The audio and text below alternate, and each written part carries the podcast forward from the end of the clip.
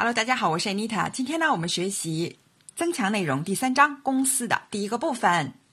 今天的中心句是 I look over the document.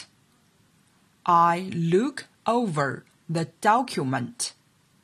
我把文件过目一下。好，下面请大家以第一人称 I 为主语，试着说出接下来的三个动作。重要事项下面划线。I underline the important item.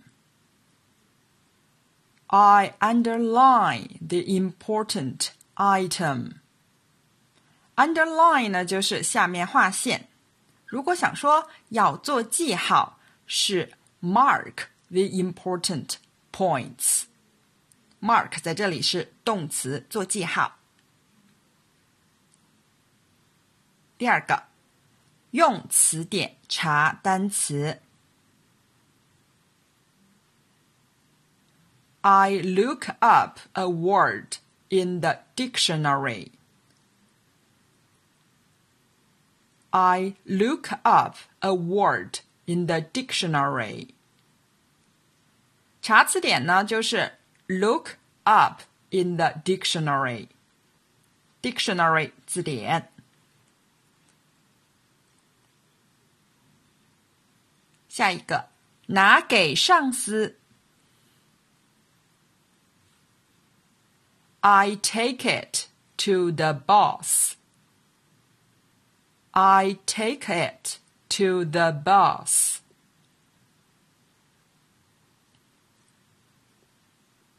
接下来，请试着说出以下三种心情：这是真的吗？I wonder if this is true. I wonder if this is true. 也可以说，Is this true? Is this true? 还可以说，Is this for real? Is this for real?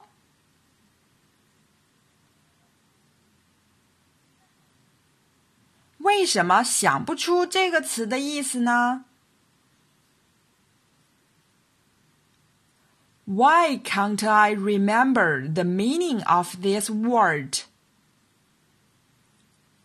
Why can't I remember the meaning of this word? Remember 就是想起、记得。嗯，难道要我决定吗？Don't tell me I have to decide. Don't tell me I have to decide。